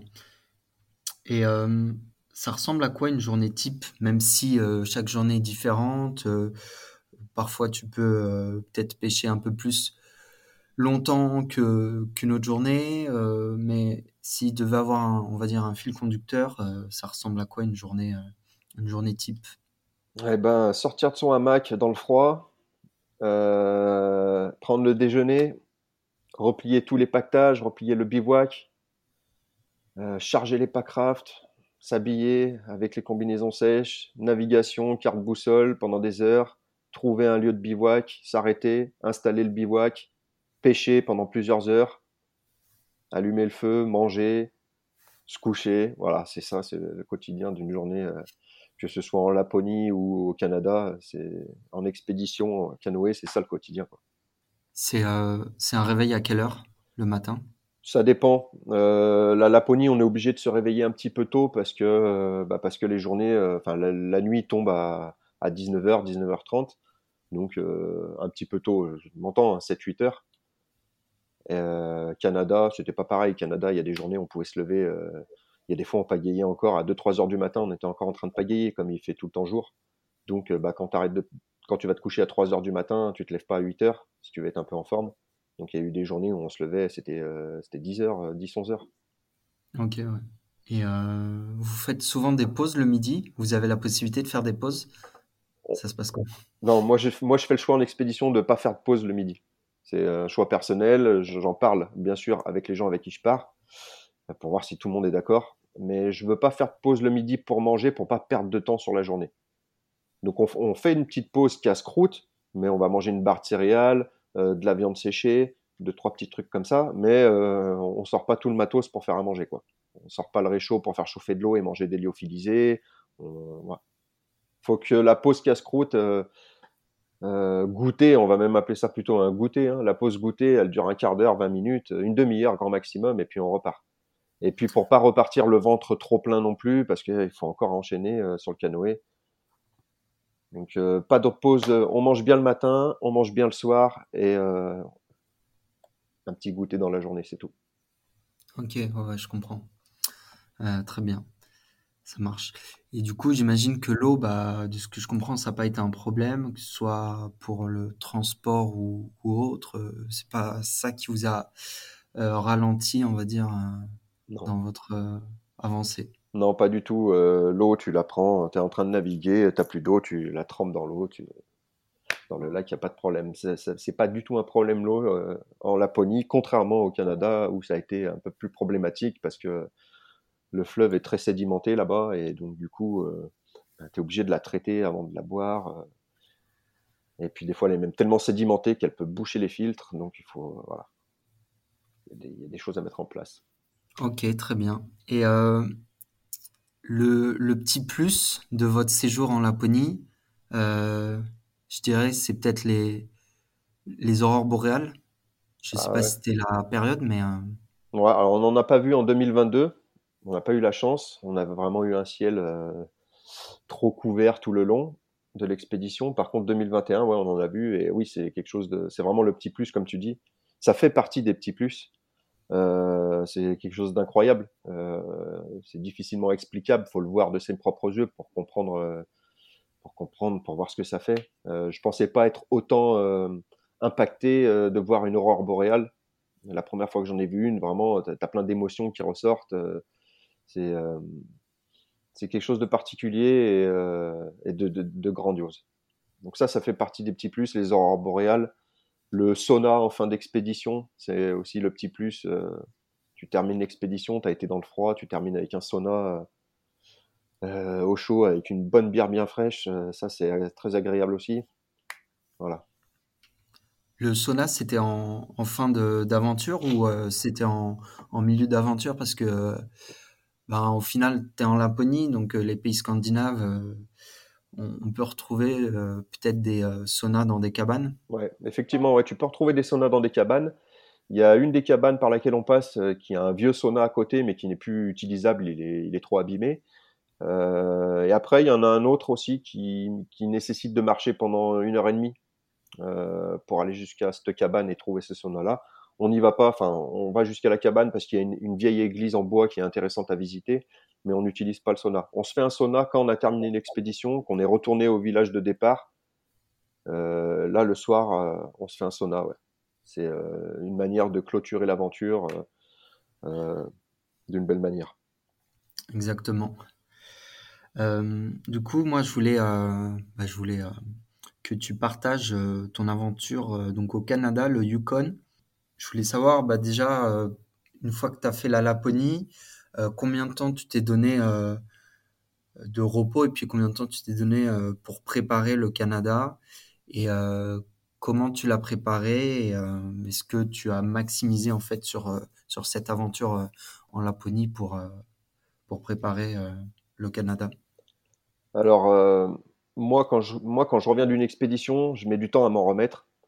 Je mets du temps à m'en remettre parce que physiquement, c'est intense. Et, euh, et puis, on vit pendant un certain temps une aventure tellement intense que quand on revient à notre quotidien, euh, bah, tu as une sorte de blues un petit peu, tu vois. Tu reviens dans un quotidien qui est pas, je dirais pas monotone, mais qui est, euh, qui est doux par rapport à ce que tu viens de vivre. Et donc le, la transition, je la trouve toujours un peu difficile, moi. Euh, faut, et puis donc du coup, il faut s'en remettre psychologiquement, physiquement. Donc en moyenne, il me faut, euh, pour m'en remettre complètement, il me faut deux bonnes semaines. Euh, là, pour, là, le retour du Canada, euh, j'en suis pas complètement. Je suis rentré le 10 juillet. On est euh, le 3 août. Psychologiquement, je m'en suis pas remis encore. Physiquement, je ça y est, là, je commence à m'en remettre, mais on a vécu quelque chose de tellement intense dans tous les sens du terme euh, que, je trouve que c'est difficile de s'en remettre. Pour préparer le, le, Canada, donc le Yukon, on est parti dans le territoire du Yukon. Moi, je savais déjà, quand j'étais en Laponie, en 2021, que la prochaine, ce serait le Yukon. Parce que je voulais euh, l'étape au-dessus. Euh, que ce soit dans les immensités sauvages, dans la difficulté, dans tout, je voulais l'étape au-dessus.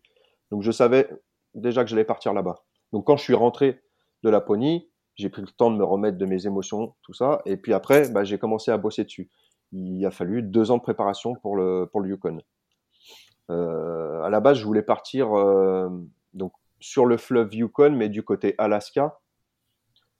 Mais l'idée, c'est quand même de pouvoir amener des groupes derrière et en Alaska, c'est compliqué de pouvoir louer un canoë et de pouvoir le laisser à un endroit après 500 km, 700 km plus loin. Donc du coup, je me suis euh, finalement retranché sur le, Canada, où j'ai la possibilité de louer un canoë à Whitehorse et de le laisser à Dawson City en fin d'expédition, 750 km plus loin. Euh, au niveau de l'itinéraire, t'as rien à faire, tu es sur un fleuve, t'as rien à préparer, tu sais que bah, c'est toujours tout droit. Alors après, c'était bien de pouvoir euh, anticiper un petit peu les endroits où on allait pouvoir bivouaquer, combien de kilomètres on allait faire par jour? C'est pareil, on n'avait pas de GPS.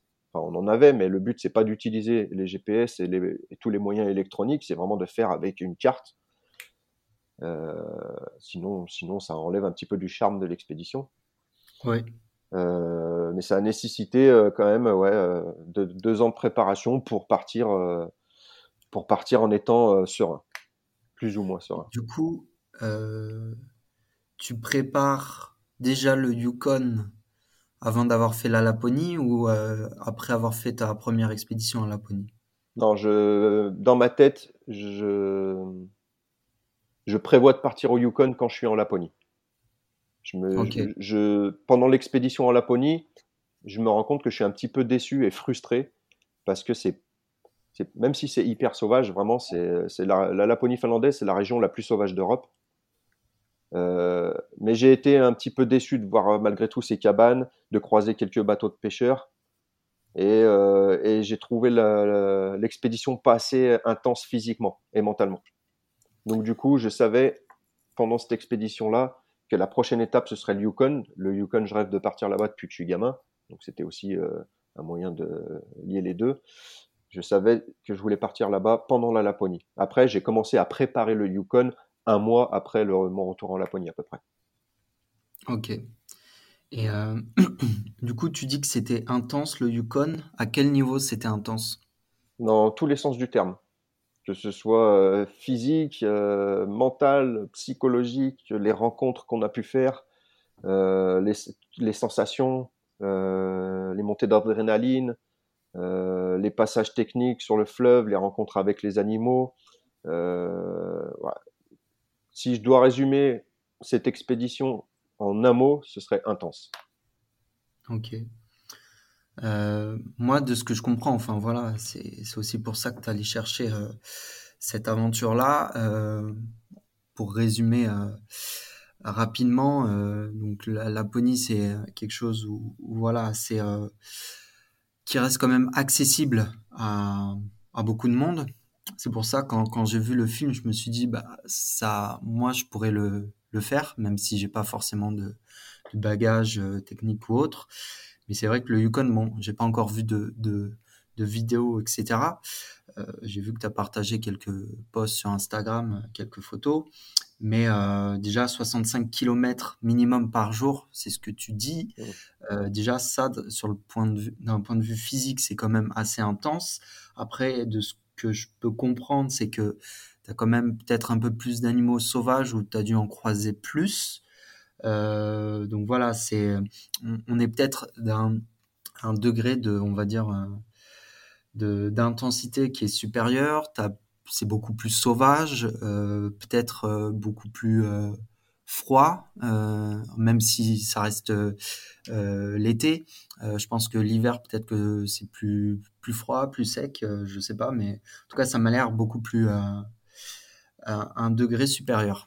Ouais, ouais, ça allait carrément, c'est pour ça que je voulais partir là-bas. Euh, alors au niveau après des températures, euh, j'ai été moi-même surpris, je savais qu'il pouvait faire euh, une vingtaine de degrés la journée. Et en fait, on a eu des journées à 30 degrés où on se faisait complètement éclater par le soleil, obligé de mettre nos chemises à manches longues avec des fois des gants parce que le, soleil nous brûlait trop. avec des moments où il faisait frais aussi. c'est intense parce que contrairement à la Laponie où on est en packraft, là on est en canoë, et ce que je disais avant, un canoë, ça reste quand même moins stable qu'un packraft. Et si tu te renverses avec ton canoë sur le Yukon, sur le fleuve, le fleuve est tellement puissant que, tu auras peut-être des difficultés à rattraper tes bagages, à rattraper ton canoë, et si tu te renverses, bah, potentiellement tu finis sur une berge avec euh, à poil, quoi. T'as plus rien. Ok. Et es au milieu de rien, T'as aucun réseau téléphonique là-bas, contrairement à la, Laponie finlandaise, où la Laponie finlandaise, c'est euh, la, Finlande, c'est le pays d'Europe le mieux desservi au niveau du réseau, du réseau téléphonique. Donc même au milieu de rien, tu arrives toujours à avoir de la 4G. Ce qui n'est absolument pas le cas euh, au Yukon. Hein. Au Yukon, euh, une fois que tu as fait, as passé le lac La Berge après Whitehorse, t'as plus de réseau et t'as plus de réseau pendant pendant pendant 650 km quoi. Et du coup, euh, tu avais prévu euh, un téléphone euh, satellite ou, autre ou... Ouais, ouais, on avait un téléphone satellite en cas de besoin urgent, d'appeler les secours par exemple, et puis pour donner des nouvelles aussi à nos proches de temps en temps. Donc fort heureusement, on a eu à s'en servir que pour donner des nouvelles et pas pour, appeler les secours. Mais, mais le téléphone satellite, c'est aussi, c'est pas une valeur sûre. Hein. Il y a des fois, bah, tu es dans des endroits, t'as pas de pas de réseau, pas de réseau. Euh. Ok, très bien. Et euh, du coup, euh, tu, tu l'as pris parce que étant donné que c'est une aventure qui est différente, tu l'as préparé différemment? Il y a, est-ce que tu, il y a certaines choses, je sais pas, sur lesquelles tu n'avais pas forcément anticipé lors des, des premières expéditions, tu t'es dit ça, il faut absolument que je le fasse, ce matériel, il faut absolument que je l'ai pour le Yukon. comment comment tu as, anticipé les choses? Alors on a anticipé la bouffe un petit peu différemment. on avait au niveau des repas lyophilisés, on en avait pareil une, une dizaine chacun pour toute l'expédition. Mais par contre, on avait un petit déjeuner euh, lyophilisé, du porridge, tous les jours chacun. Donc on savait que quoi qu'il se passe tous les jours, on avait déjà ça à manger. Euh, le poisson, encore une fois, je me suis fait avoir, je pensais pouvoir pêcher beaucoup plus que ça. Et en fait, on n'a pas pêché un seul poisson. Alors, on n'a pas pêché, un seul poisson parce que on, on s'y est pas pris de la bonne manière il faudrait pêcher à la mouche et nous on pêchait avec euh, on pêchait au leurre. Et puis euh, euh, c'est quoi la c'est quoi la différence? Parce que je m'y connais pas trop. Bah pêcher à la mouche en fait tu simules le vol d'une mouche au-dessus de l'eau avec avec une petite une petite mouche factice, tu vois. Et après tu poses ta mouche et puis ça vient mordre. Le leurre, tu, tu jettes une sorte de poisson factice dans l'eau et puis tu ramènes et puis tu attends que ça morde. Donc en fait, tu peux pas tu peux pas pêcher au leurre à l'endroit où on était, ça marche pas. Mais nous, on ne le savait pas. Euh, je me suis mal renseigné aussi, certainement, de ce côté-là. Donc, on n'a pas pêché un seul poisson. Puis surtout, le cinquième ou sixième jour d'expédition, faute de, un petit peu une faute dans la navigation, on finit euh, contre une berge à cause des courants. On se fait un petit peu avoir. La canne à pêche qui était dépliée à l'arrière du canoë s'accroche dans les arbres, elle se casse, on perd la moitié de la canne à pêche. Euh, on, je perds ma pagaie dans, la foulée, on a fait se renverser. Bref, du coup, on n'avait plus de canne à pêche donc pas de poisson du tout pendant l'expédition au Yukon. Mais comme en Laponie, avant de décoller, on a fait des courses dans un supermarché et on avait à manger. Donc on n'a pas, on n'a pas manqué de, nourriture. On a quand même perdu du poids parce qu'on on pagayait entre 8 heures et 13 heures par jour, tous les jours. Il n'y avait pas de pause. Ah Donc on a quand même perdu, euh, j'ai perdu 6 kilos moi. Mon collègue, je ne sais pas combien il a perdu, mais il a perdu aussi. Donc euh, voilà, c'était très intense. Ouais, non, je, vois ça. Et euh, du coup, quel type, euh, ouais, t'as, as rencontré quoi comme, euh, animal sur place?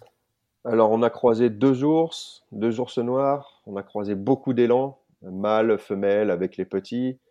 On a croisé beaucoup de castors, beaucoup d'aigles royaux, de pigards tête blanche, de renards. voilà, principalement. Et il y a certaines rencontres où, euh, qui étaient, on va dire, euh, pas problématiques, mais où tu, tu faisais plus attention. Alors les ours, les ours, les, deux ours qu'on a vus, ils étaient de loin. À chaque fois, on risquait rien du tout. Mais euh, tu as des traces d'ours quand même de partout. Donc quand on va poser notre bivouac, la priorité, quand on arrive sur un lieu de bivouac, avant de sortir quoi que ce soit, on fait le tour de l'endroit où on est, de la zone, et on vérifie qu'il n'y ait pas de traces d'ours trop fraîches. Voilà. Après, les élans, il y a des traces d'élans de partout, de partout, de partout, de partout. Les élans, ça nage super bien, ça va, donc du coup, ça peut se déplacer vraiment de partout à travers le fleuve, surtout sur tous les petits îlots. Et comme je disais aussi précédemment, un élan, c'est très territorial. Donc, même si c'est très peureux, il faut quand même aussi faire attention de pas euh, croiser un élan au mauvais moment et de se faire charger par un élan. Donc nous, ce qu'on faisait attention, c'était euh, on faisait attention aux élans et aux ours. Voilà. On s'est fait surprendre une ou deux fois par des élans qu'on pensait pas voir à ce moment-là et on s'est retrouvé nez à nez avec eux à, quelques mètres d'eux et du coup sur le coup à chaque fois on était sur l'eau en train de pagayer et on savait pas trop comment il y a eu deux trois secondes où tu sais pas comment réagir Qu'est-ce que je fais? Je continue de pagayer, je m'éloigne de lui pour pas qu'il me charge. Je sors mon appareil photo, je le filme, je le prends en photo. T'as une petite latence pendant quelques secondes où tu as une petite hésitation, puis en fait tu vois que l'animal, tu lui fais peur et du coup il part. Et là, tu peux sortir ton boîtier et filmer. Pourquoi? Parce que l'élan, il peut aussi aller dans l'eau. Euh ah bah l'élan, il, va de partout. Ok. Il nage euh, super bien. D'accord. Et puis euh, s'il veut te charger, ça fait 900 kg un élan. C'est énorme. S'il te charge, euh, bah, t'as aucune chance, quoi. Ok. Bah, on n'y pense pas forcément. Euh, on se dit que voilà, les élans, c'est euh, c'est mignon, c'est sympa, mais au final, oui, s'ils ont peur. Ouais, surtout quand il y a les femelles avec les petits, quoi. Là, ça peut être dangereux. Il y a, je crois qu'il y a beaucoup plus d'accidents liés à, avec les élans qu'avec les ours. Hein. Beaucoup plus, vraiment beaucoup plus. Ok. Et en termes de d'itinéraire aussi, donc j'imagine que comme la Laponie, tu n'as pas forcément respecté l'itinéraire, que tu t'es adapté à la situation. Alors, donc, comme je disais avant, l'itinéraire, de toute façon, c'est toujours tout droit. Nous, ce qui était important, c'est d'arriver à calculer sur la carte combien de kilomètres on devait faire par jour, donc les 65 minimum. Donc une fois qu'on avait calculé ces 65-là, il fallait qu'on définisse sur la carte une zone où on pouvait à peu près bivouaquer. Ce qui est compliqué sur le lac, euh, sur le fleuve à cette période, c'est que comme le fleuve est encore très haut, tous les petits îlots de sable et de cailloux, ils sont encore sous l'eau. Donc, donc tout ça, tu, ne peux pas bivouaquer. Les, les berges du fleuve, le fleuve est tellement puissant qu'il arrache tout sur son passage. Donc les berges du fleuve, elles sont très accidentées. Il y a plein d'arbres qui sont couchés de partout. Euh, et avec la puissance, tu peux pas aller n'importe où.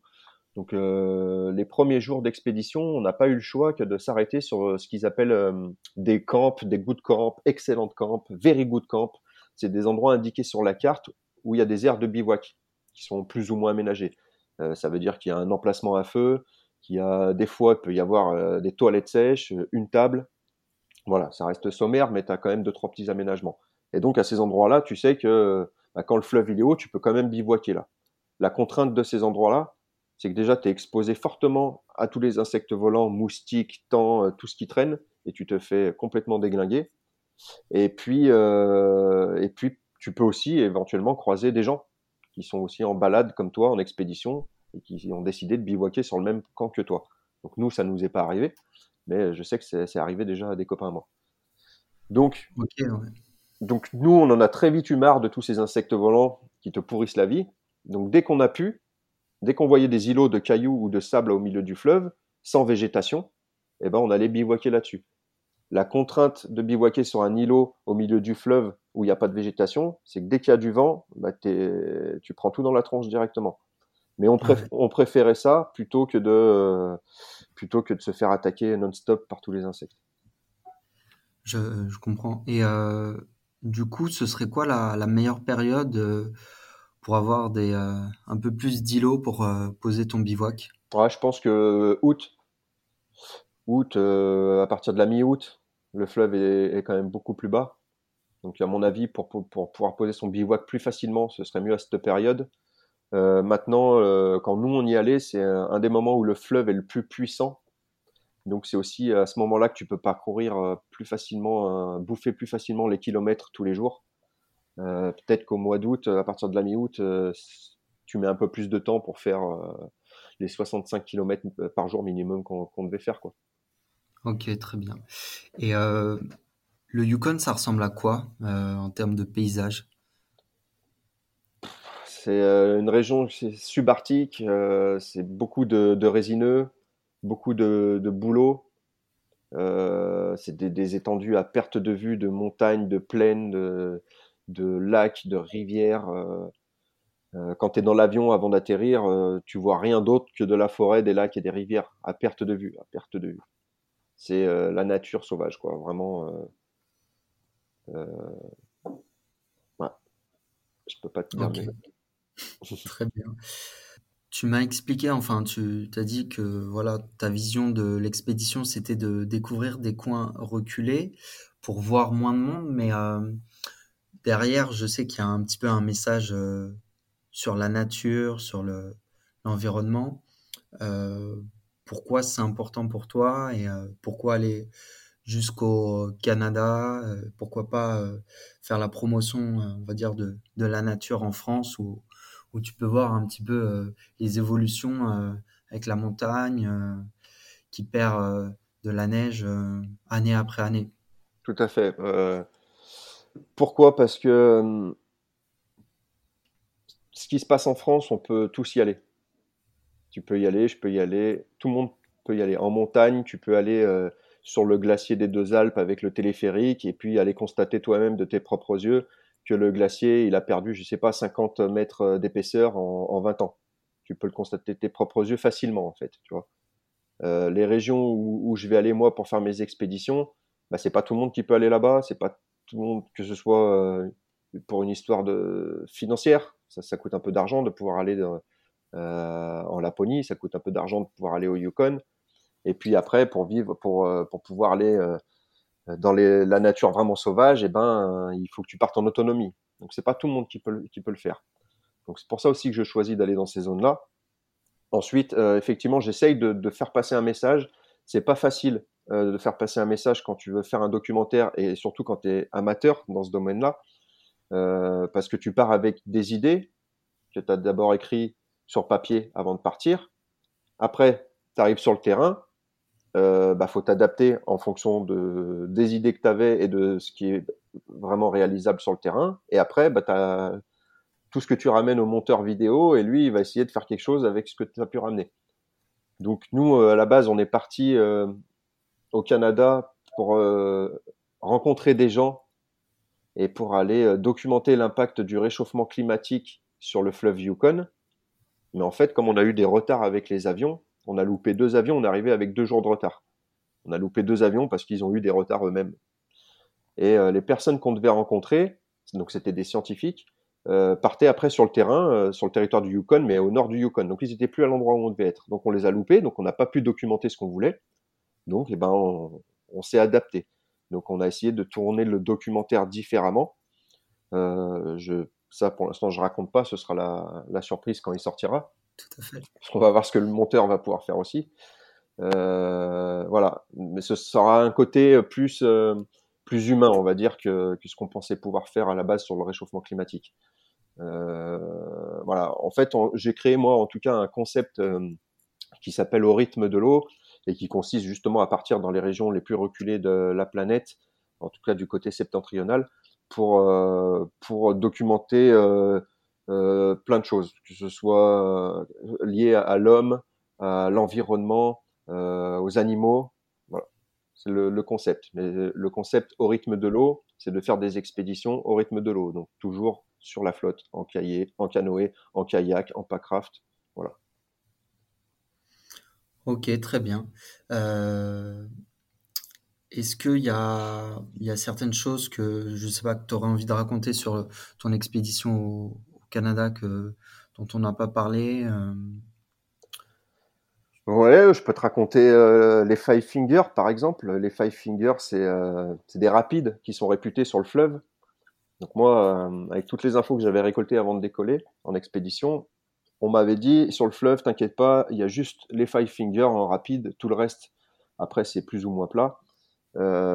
Et puis les Five Fingers, c'était un passage très difficile il y a longtemps, mais ils ont fait péter de la dynamite à cet endroit-là pour élargir le passage, pour que ce soit moins violent. Ça passe les doigts dans le nez. Bon, euh, j'écoute ce qu'on me dit. Il y a juste une personne sur toutes les infos que j'ai récoltées qui m'a dit fais attention, les Five Fingers, c'est bien violent quand même. C'est la seule personne qui m'a dit ça. Tous les autres m'ont dit c'est tranquille. Malgré tout, à un kilomètre des Five Fingers, on s'est arrêté sur les berges avec mon pote on a gonflé tous nos sacs étanches qui ont des systèmes avec des petites euh, que tu peux gonfler et en fait t'en servir de bouée. Donc on a gonflé tous les sacs au cas où on se renverse, enlevé tout ce qui craignait, on a tout mis dans les sacs et attaché tous les sacs entre eux au canoë si jamais on devait tomber. Et puis bah, en arrivant au Five Finger, euh, bah, plus on avance, plus on se rend compte que ça fait du bruit, ça fait beaucoup plus de bruit que ce qu'on pensait et qu'en fait euh, bah, il y a des vagues font 1m50 de haut quoi et ça, ça s'annonce euh, difficile. Donc ça se passe bien, c'est très violent, mais ça se passe bien, euh, pas d'encombre. Mais si tu fais une seule erreur pendant la navigation, tu te mets une seule fois en travers, tu finis dans l'eau, et puis euh, tu perds toutes tes affaires, l'expédition elle est terminée, et tu te retrouves tout de suite en mode survie. Donc voilà, les Five Fingers, c'était quelque chose d'assez intense à vivre, même si c'était court.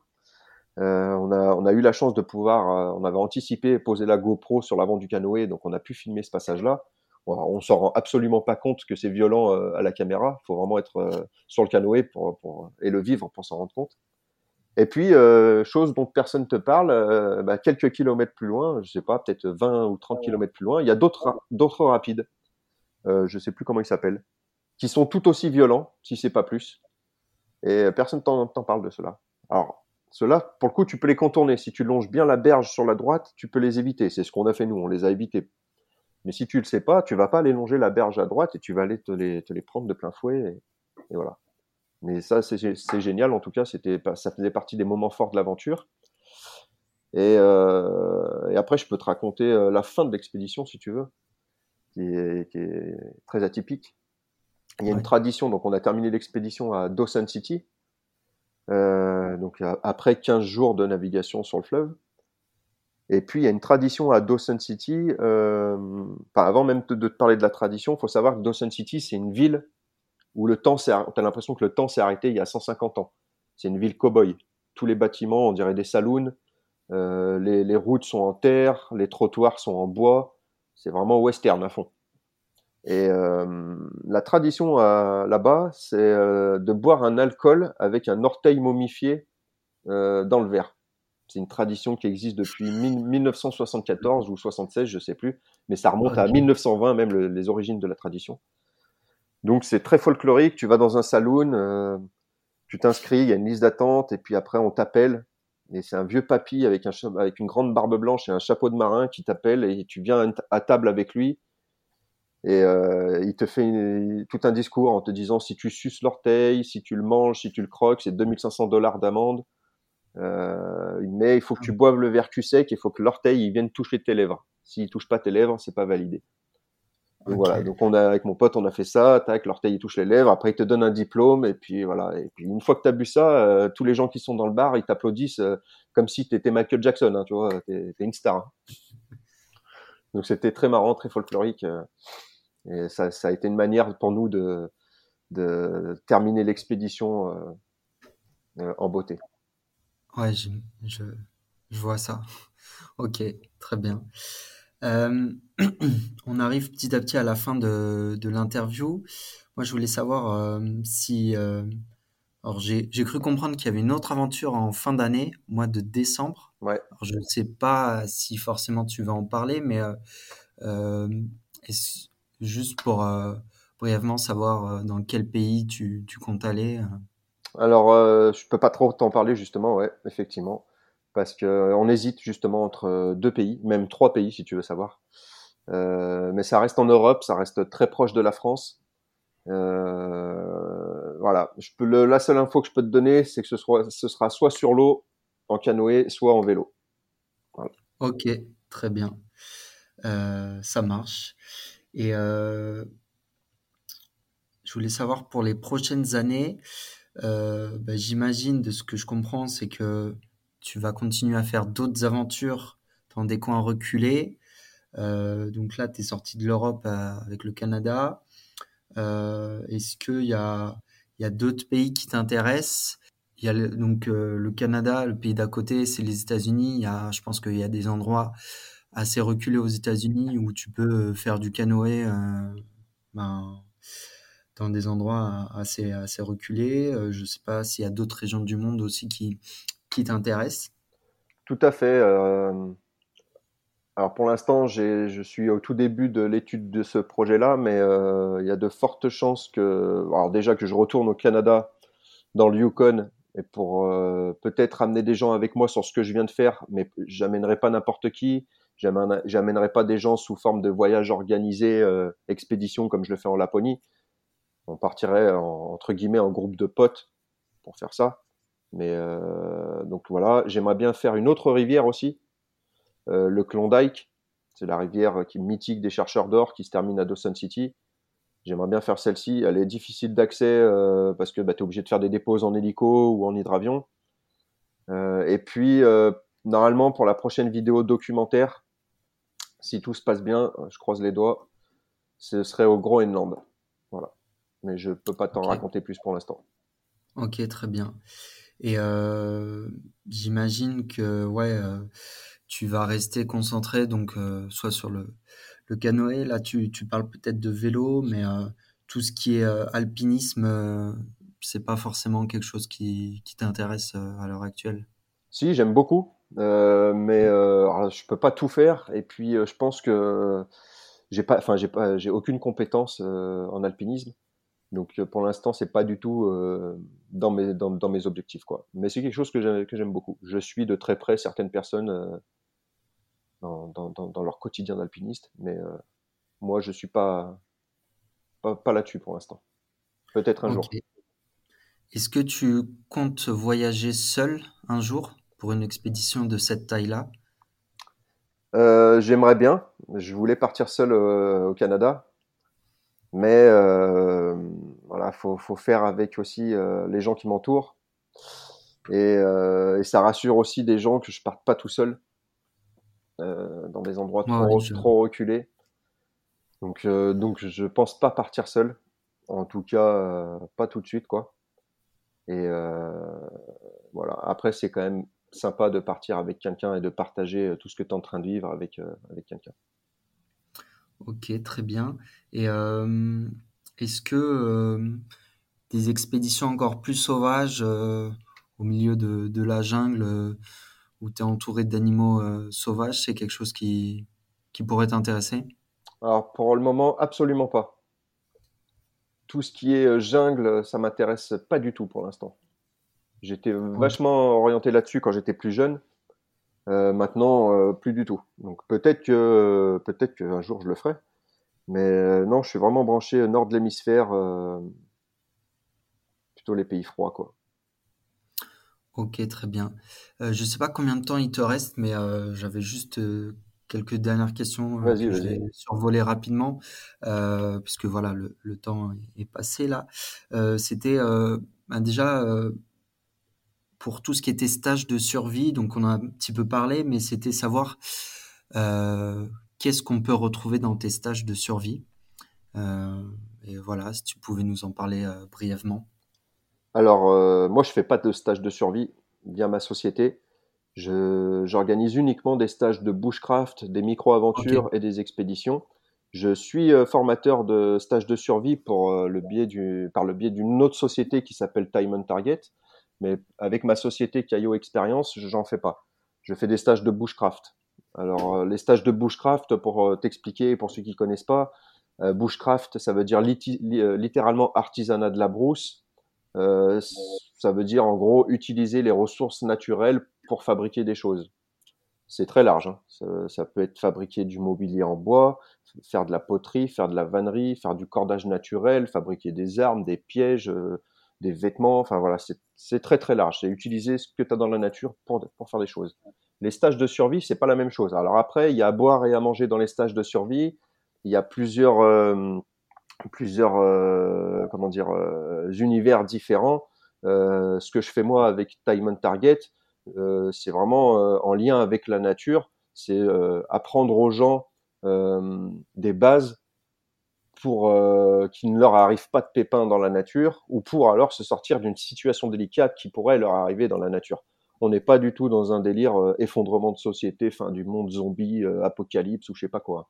On est vraiment, on est tous des aventuriers chez Time on Target et, et voilà, on a vraiment une approche nature. Quoi. Ok, très bien. Et un stage en moyenne dure entre 3 et 7 jours de ce que j'ai pu voir on devient opérationnel à la fin d'un stage ou euh, il y a besoin d'en faire plusieurs pour euh, maîtriser, euh, on va dire, les bases Ça dépend des gens.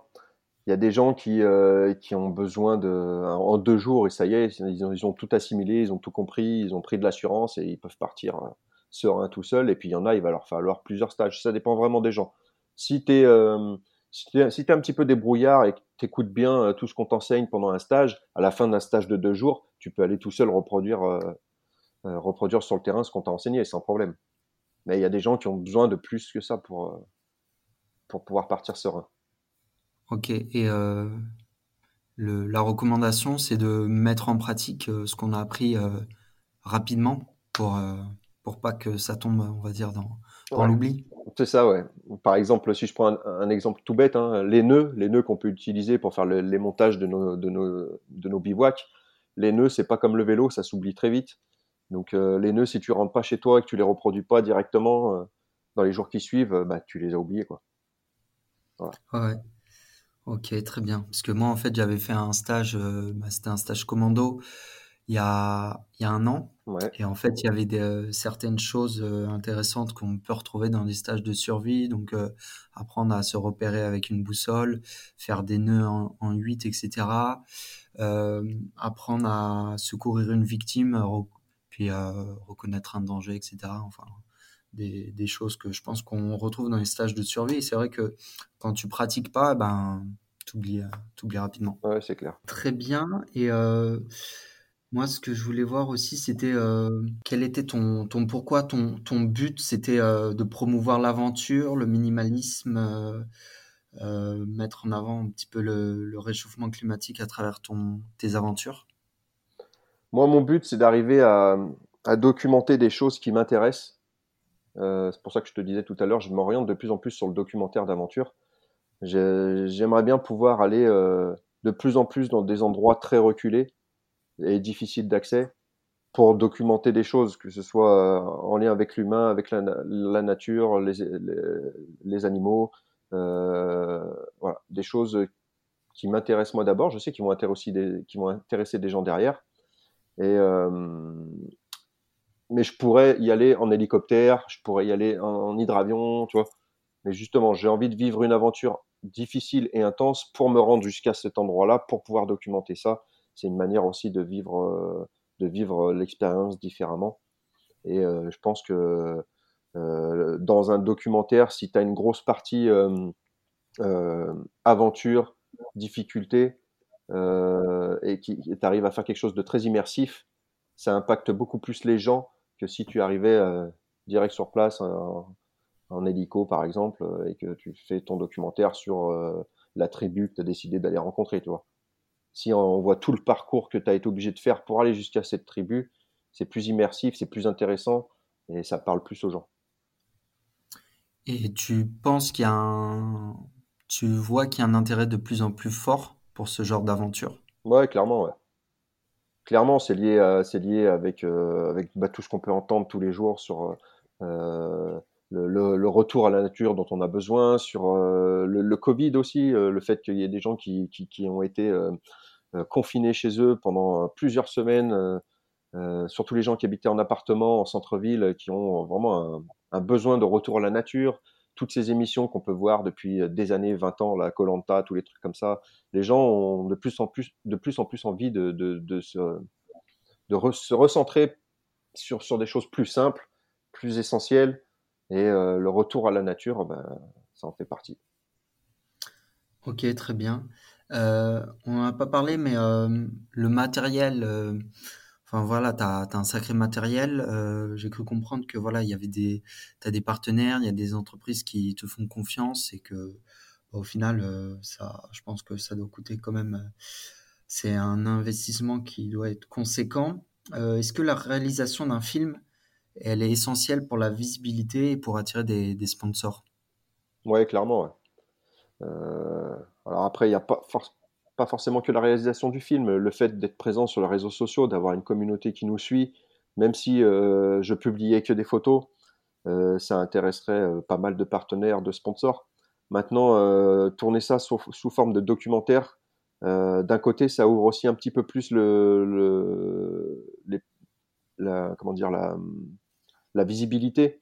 Euh, le but, c'est d'arriver à terme à, pouvoir être diffusé, diffusé, sur une chaîne de télé, euh, que ce soit Arte, France 2, France 3, enfin peu importe, euh, mais de pouvoir être diffusé pour qu'il y ait le, plus de personnes possible qui puissent voir mon travail. donc ça, forcément, ça, intéresse, ça intéresse les, gens avec qui je collabore, toutes les marques, les magasins. Forcément, ça les intéresse. Ok, très bien. Euh, bah ça marche. Euh, moi, j'avais pas d'autres euh, questions. De toute façon, je mettrai les liens, enfin, dans les notes de l'épisode, donc ton film. J'ai cru comprendre qu'il y aurait une suite du film avec ton aventure au Canada. Ouais, c'est là on est on est parti sur le, concept au rythme de l'eau pour pour pouvoir proposer plusieurs documentaires qui qui s'intituleraient toujours alors, euh, la Laponie, c'est le lac Inari, donc ça s'appelle Inari au rythme de l'eau. Le prochain, c'est Yukon au rythme de l'eau. Si le prochain, c'est Groenland, ben, ce sera Groenland au rythme de l'eau. Voilà, le but, c'est qu'il y ait euh, une série de, plusieurs épisodes comme ça, avec toujours le même concept. Ok, très bien. Et s'il y avait un conseil que tu pourrais donner aux gens qui veulent tenter une, aventure ou une expédition similaire, tu leur dirais quoi? Je leur dirais euh, de se lancer, tout simplement. Il ne faut pas avoir peur, il faut pas écouter tout ce qu'on entend, il faut, faut y aller, il faut être confiant. si on a si on a quelques craintes avant de partir, bah, éventuellement faire un stage de survie, ce qui n'est pas obligatoire, hein, mais ça peut aider, ça peut en rassurer certains. faut oser, c'est tout. Faut oser y aller. Les seules barrières qui existent, c'est celles qu'on se met dans nos têtes. Je suis tout à fait d'accord avec toi. Euh, et s'il y avait un, aventurier ou une aventurière que je devrais inviter euh, Ouais, je pourrais t'en dire plein. Euh, je pourrais t'en dire plein. Je pourrais te, conseiller, par exemple, mon pote Rémi Camus, mon autre pote Nicolas Mathieu, pour, pour des gens qui sont qui commencent déjà à avoir des, notoriétés importantes. Euh, Rémi Camus, je connais de nom. Ouais, Nicolas Mathieu, euh, il est très présent aussi sur les réseaux sociaux. Il y a Alexis Lopez aussi, qui, qui pourrait être très intéressant à interviewer. Euh, enfin, il y en a, il y en a vraiment plein. Euh, il y en a, il y en a, il y en a plein. Après, je veux pas. Il y en a que je vais oublier. Après, ils vont m'en vouloir. Mais non, il y en a, il y en a plein. Ok, très bien. Il y a, des mythos aussi. Il hein, faut faire attention. Ok, ben, je te demanderai conseil alors. Euh, ça marche. Et euh, où est-ce que l'on peut te suivre pour retrouver donc tes aventures? Alors euh, principalement sur Instagram sous le pseudo de Kaio K-A-I-O plus loin XP E X P E. C'est on va dire c'est mon compte aventurier, c'est là où je poste le plus de choses, où je suis le plus actif. J'ai mon compte après Instagram professionnel, Caillot Experience. Ça, c'est vraiment pas en lien avec mes activités de, ma société. J'ai une chaîne YouTube, Caillot Experience aussi. Et puis Facebook, Caillot Experience. Et mon site internet, www.caillot-experience.com. Ou FR, je sais plus. Ok, très bien. je mettrai tous les liens dans les notes de l'épisode. Ça marche. Euh, bah, je ne sais pas si tu avais quelque chose à rajouter, mais voilà. Euh, euh, on a fait le tour. Je pense que c'était très intéressant d'échanger sur ton parcours, tes différentes aventures. Je pense que, comme tu le disais, il y a un intérêt de plus en plus fort pour ce genre d'aventure, même si c'est pas forcément des aventures aussi longues, parce que mine de rien, entre deux et trois semaines, ça commence à, à, durer. Euh, ça commence à faire pas mal de temps. Faut faut être assez préparé euh, physiquement et mentalement. Et je pense que commencer par quelques jours, bah, pas loin de chez soi ou en France, euh, c'est déjà un bon début. Donc, bah, merci pour pour ce partage riche, riche en contenu, en, en, aventure. voilà. Merci à toi. Et puis peut-être qui sait je te rejoindrai sur une aventure parce que c'est c'est euh, c'est quand même des choses qui m'intéressent donc c'est aussi pour ça que je t'ai euh, que voilà je t'ai envoyé une invitation parce que au final voilà j'essaye de d'interviewer des gens qui qui ont l'air inspirants qui euh, qui ont des choses intéressantes à raconter à partager puis des choses des personnes avec qui bah, je passe un bon moment donc donc voilà avec plaisir quand tu veux merci à toi en tout cas ben, j'espère que ma timidité ne s'est pas trop ressentie euh, à la caméra et au micro. Pas du tout, pas du tout, tu vois. Et puis, euh, je pense que quand on est passionné par ce qu'on fait, euh, ben, en fait, ça se voit pas. Donc voilà. Bon, eh ben, tant mieux. merci à toi. moi, je vais, je vais juste clôturer l'enregistrement. donc, merci. voilà. Merci tout simplement. Et euh, à bientôt pour euh, un nouvel euh, épisode du podcast Adversité. Et, bonne journée à tous. Si cet épisode t'a plu, n'hésite pas à laisser un avis sur Apple Podcast ou sinon à laisser 5 étoiles sur Spotify. C'est les deux endroits où on peut laisser des avis ou des étoiles pour indiquer que ça nous a plu ou pas. Comme si j'en suis à mes premiers épisodes de podcast, tout retour est constructif, donc n'hésite pas à donner ton avis. Euh, ça me fera toujours plaisir et puis ça m'aidera à progresser.